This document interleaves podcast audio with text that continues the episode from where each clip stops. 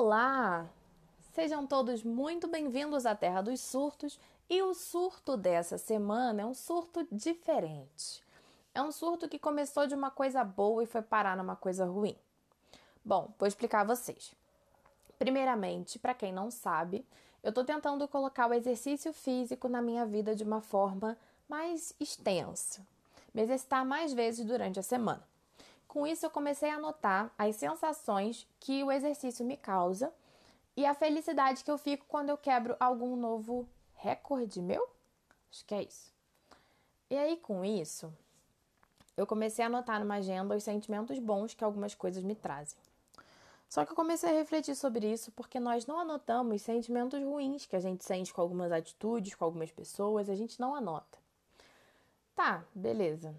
Qual o problema disso? O problema é sempre estar tá ali para perdoar. A gente sempre vai estar tá dizendo para outra pessoa que sim, você pode fazer o que você quiser comigo, que eu vou estar tá sempre aqui. Sim, eu te perdoo e vamos recomeçar. Isso serve para qualquer tipo de relação. Isso inclui aquelas amizades falsas, que a gente sabe que não é amizade, mas tá ali tentando.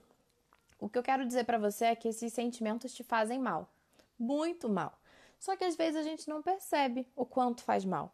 A gente vai engolindo, engolindo, engolindo, até que chega num ponto de que a gente está lotado de sentimento ruim. Tudo isso em nome do perdão. Porque perdoar é bonito, perdoar é necessário, você tem que aprender a perdoar. Aí começam aquelas pessoas a dizer: Mas ele é seu amigo. Outras pessoas ainda dizem: Mas ele é seu irmão, você não pode ficar chateado com ele, você não pode guardar esse sentimento ruim, porque ele é seu irmão. Gente, vamos dar um basta nisso? Chega desse negócio de mais ele é seu irmão, mais ele é seu amigo. Se for seu amigo, seu irmão, senta, conversa e fala o que está acontecendo.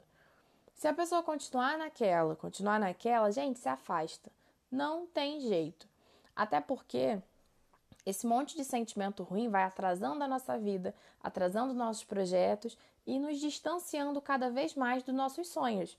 Porque a gente começa a acreditar que não é capaz, que não pode, que não dá para fazer, porque essas pessoas tóxicas que eu tô dizendo são pessoas que vão dizendo que você não pode, que não dá, que tu nunca vai conseguir isso, é muito difícil. Você não vai dar certo nesse projeto. Nossa, esse trabalho não é para você, porque você precisa se esforçar muito mais. Olha, pessoas tóxicas parecem que elas têm exatamente o lugar exato para te atingir.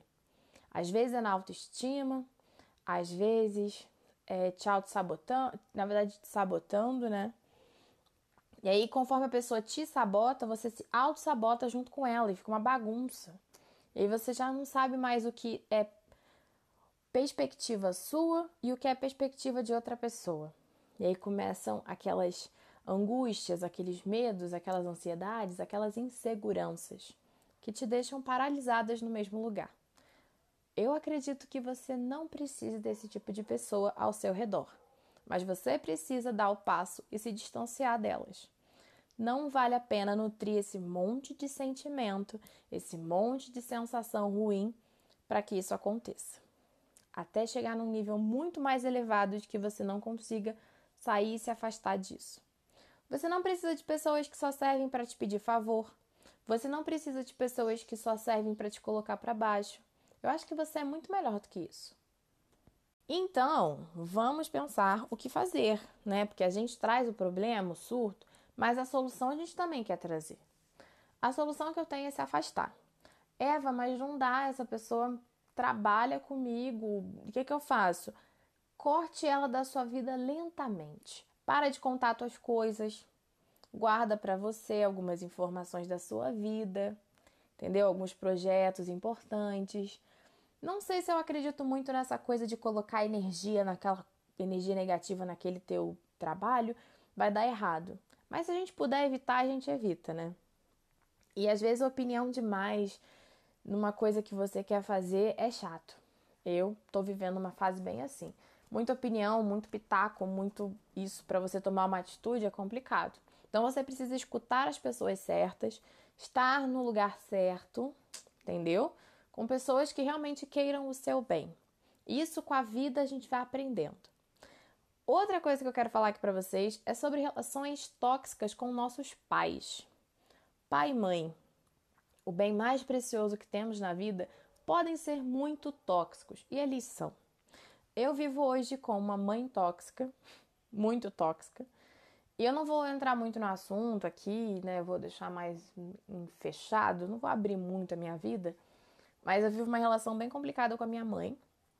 E nisso, a minha mãe realmente é o tipo de pessoa que coloca para baixo, que às vezes diz que eu não sou capaz, sem nem deixar eu tentar.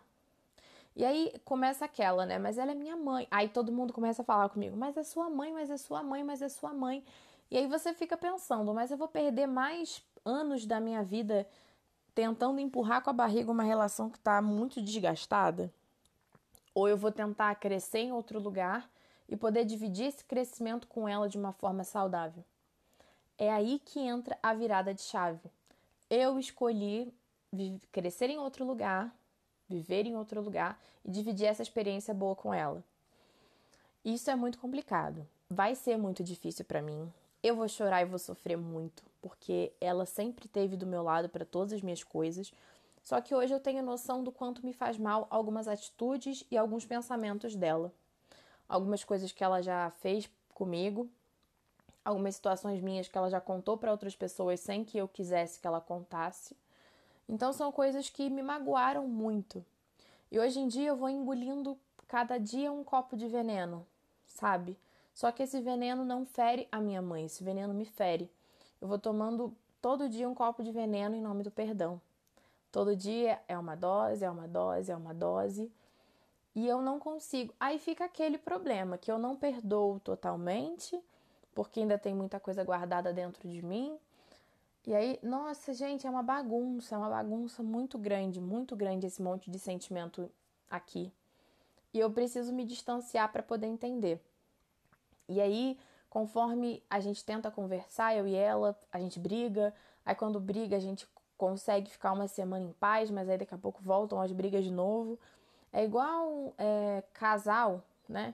Que briga, briga, briga, briga, mas não se separa porque, ai, a gente se ama, a gente precisa ficar junto, a gente, nossa, a gente tem que aturar um outro. Não.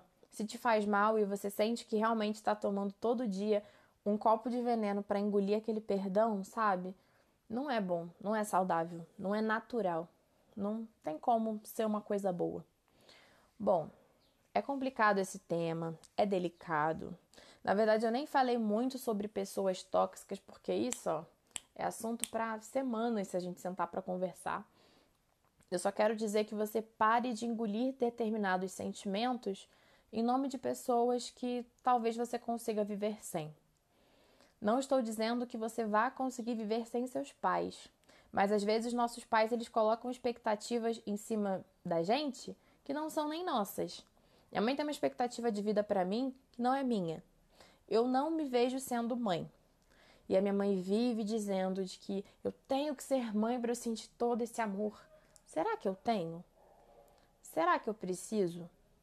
É isso que eu quero que você reflita junto comigo.